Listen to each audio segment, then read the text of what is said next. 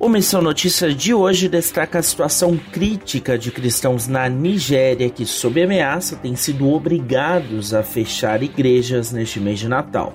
Confira os detalhes a partir de agora.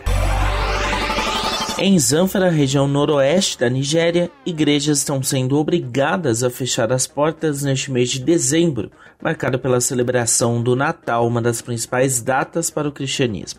Segundo informações apuradas pela polícia local e divulgadas pela Missão Portas Abertas, que é referência em apoio a cristãos que vivem em contexto de perseguição, as ameaças partiram dos fulanes, etnia de nômades com alguns grupos extremistas.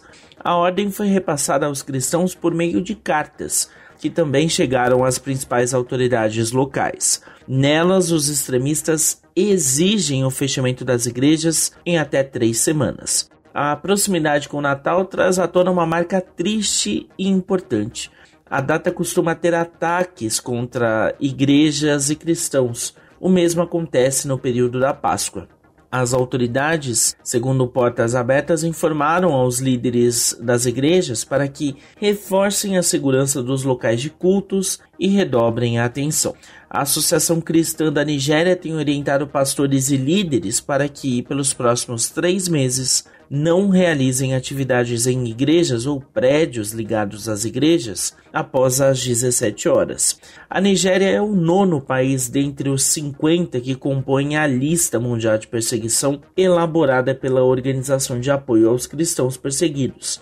Para saber mais sobre este país ou outros, acesse www.portasabertas.org.br. O Missão Notícia fica por aqui. O MN é uma produção da Rádio Transmundial. Roteiro e apresentação são de Lucas Meloni e os trabalhos técnicos do trio. Lilian Claro, Thiago Lisa e Pedro Campos. Até a próxima edição.